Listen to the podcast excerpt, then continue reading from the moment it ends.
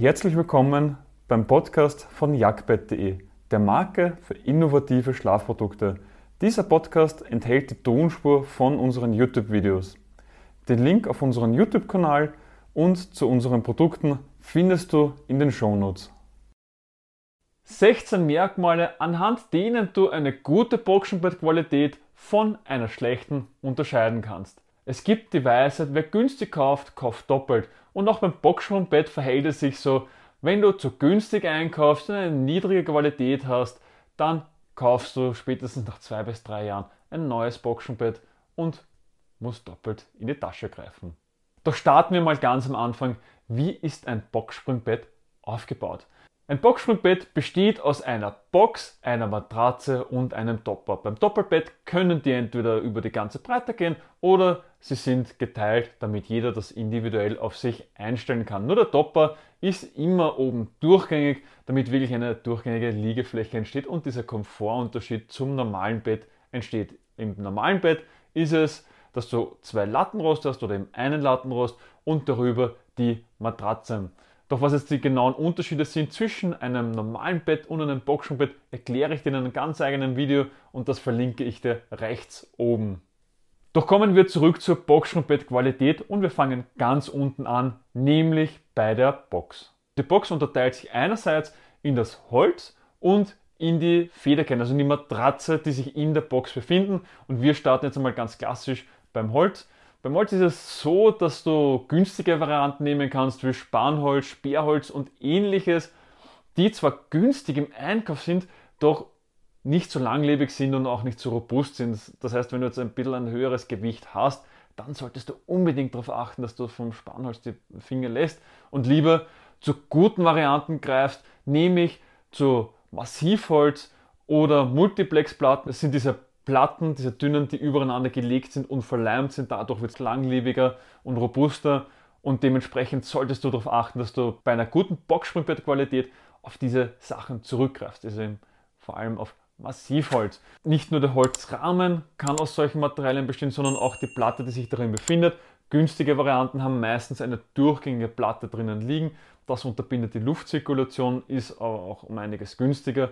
Hochwertige Boxenbetten haben wirklich Holzlatten drinnen, damit das Ganze auch eine gute Luftzirkulation hat und die Matratze dann auch nicht so leicht zur Feuchtigkeitsbildung neigt. Solltest du dann ein Doppelbett haben, sprich du hast zwei verschiedene Boxen, dann müssen die irgendwo miteinander verbunden sein. Weil beim Boxenbett ist es so, normalerweise, dass du unten einen Verbinder hast, einen oder zwei, und die zweite Verbindungsposition ist hinten beim Kopfteil mit den beiden Schienen und anhand den Schienen und den ein oder zwei Verbindern, die sich auf der Unterseite befinden, ist es so, dass dieses ganze Konstrukt miteinander verbunden ist. Matratzen und Topper liegen einfach oben auf. Aber wieder zurück zu den Boxenverbindern, die verbunden werden müssen.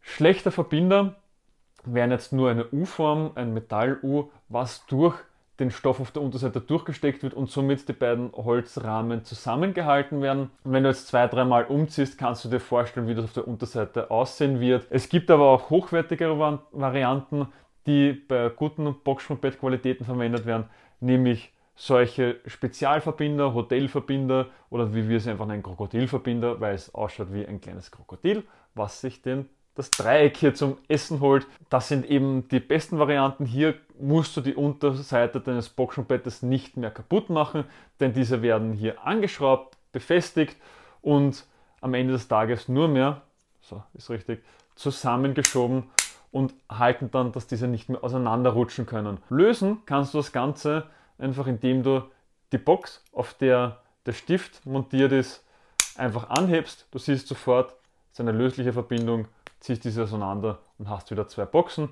Und nun kommen wir zum zweiten Teil der Box, nämlich der Matratze. Hier geht es darum, dass die Matratze ähnliche Aufgaben übernimmt wie der Lattenrost, nämlich die Matratze, die sich darauf befindet und den Topper vom Druck her noch weiter zu entlasten, das Ganze langlebiger zu machen und hier das passende Fundament zu bilden.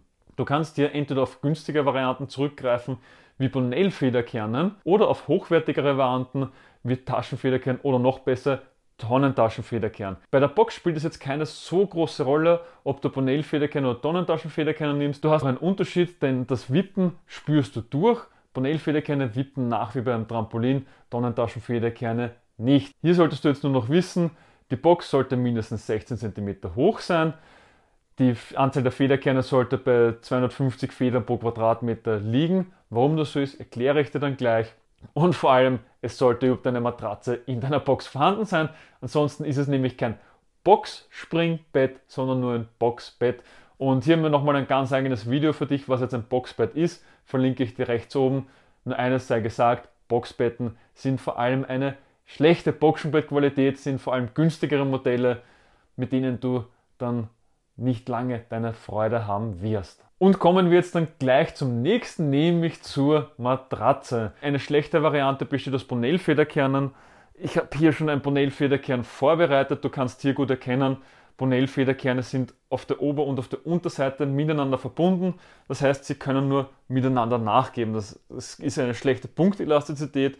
Sie sind auch weicher an sich aus. Sie können auch mit der Zeit dazu neigen, dass sie zum Quietschen anfangen und haben halt den einen großen Vorteil, sie sind günstig. Hier kommt es auch zum sogenannten Hängematten-Effekt, sprich du liegst drinnen wie in einer Hängematte und kannst langfristig dann auch wirklich Probleme kriegen. In der Box ist es nicht so dramatisch. Wir empfehlen trotzdem, wenn du schon so viel Geld in die Hand nimmst wie für ein Boxenbett, dann bitte schau doch drauf, dass du eine gute Boxenbettqualität hast, mit der du noch zehn Jahre lang deine Freude hast und dich nicht nach zwei Jahren schon ärgerst.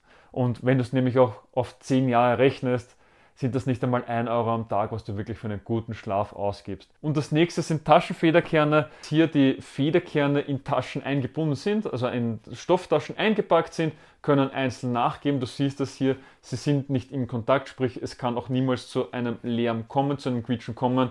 Und hier sieht man es gut, der Federkern kann nachgeben, ohne dass die anderen beiden auch mit eingehen. Das sorgt dafür, dass du eine viel höhere Punktelastizität hast, eine viel größere Freude daran hast. Und bei Tonnentaschenfederkernen sieht man es hier schön. Du hast die Form einer Tonne, sie sind oben schmäler, unten schmäler, haben so eine bauchige Form, während Taschenfederkerne nur die Z-Achse, also von oben nach unten aufnehmen können, können Tonnentaschenfederkerne auch seitliche Kräfte besser aufnehmen. Und das verleiht nochmal einen entscheidenden Unterschied, wenn du jetzt ein elektrisch verstellbares Boxenbrett hast, nämlich, dass, du, dass diese nicht so leicht brechen. Taschenfederkerne mit Motor sind ganz schlecht, da diese leichter zum Brechen neigen.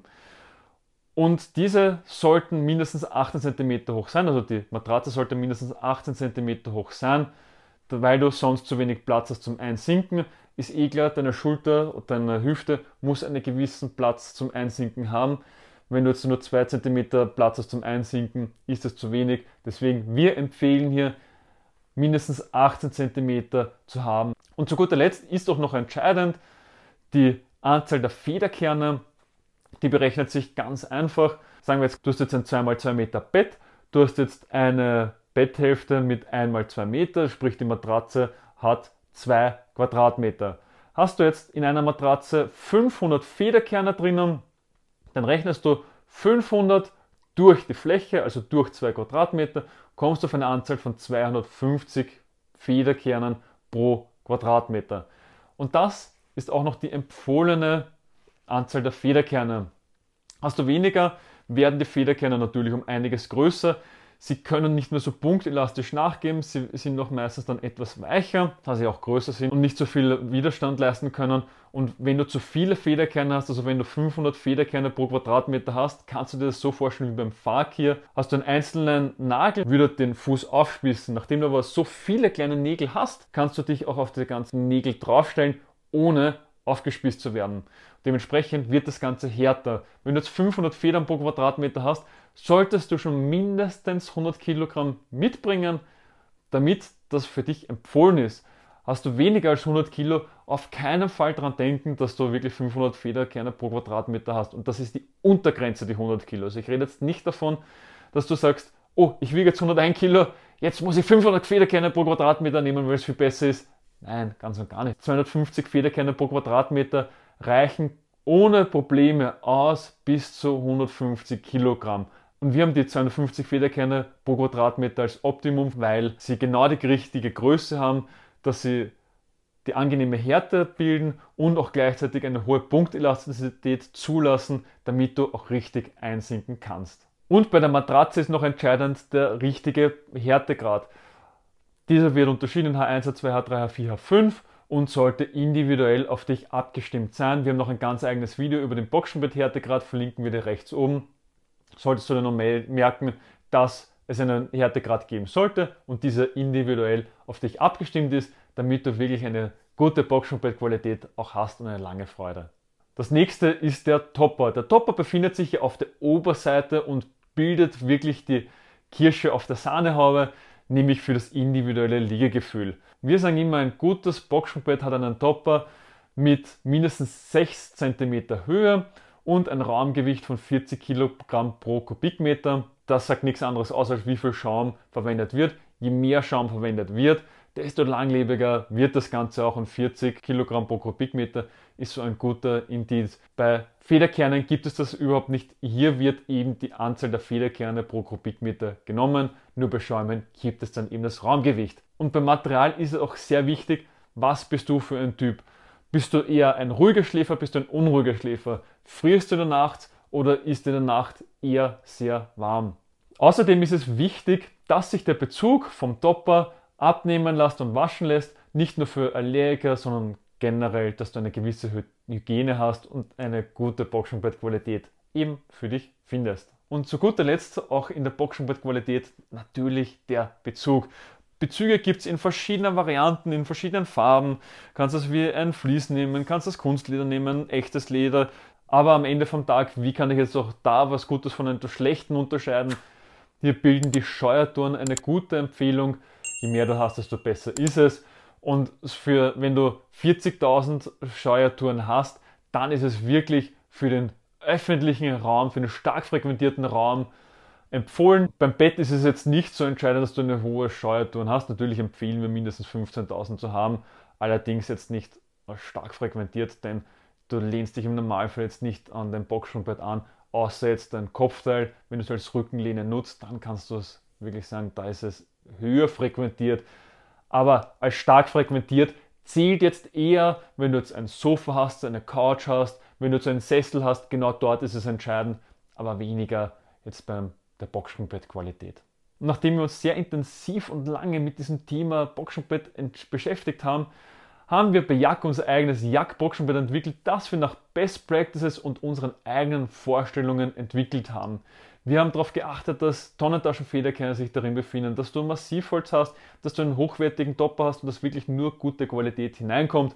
Und das unterstreichen wir einerseits mit einer 10-jährigen Garantie und auch noch mit einem 101 Nächte Probeschlafen, damit du dich in aller Ruhe selbst von der Qualität überzeugen kannst.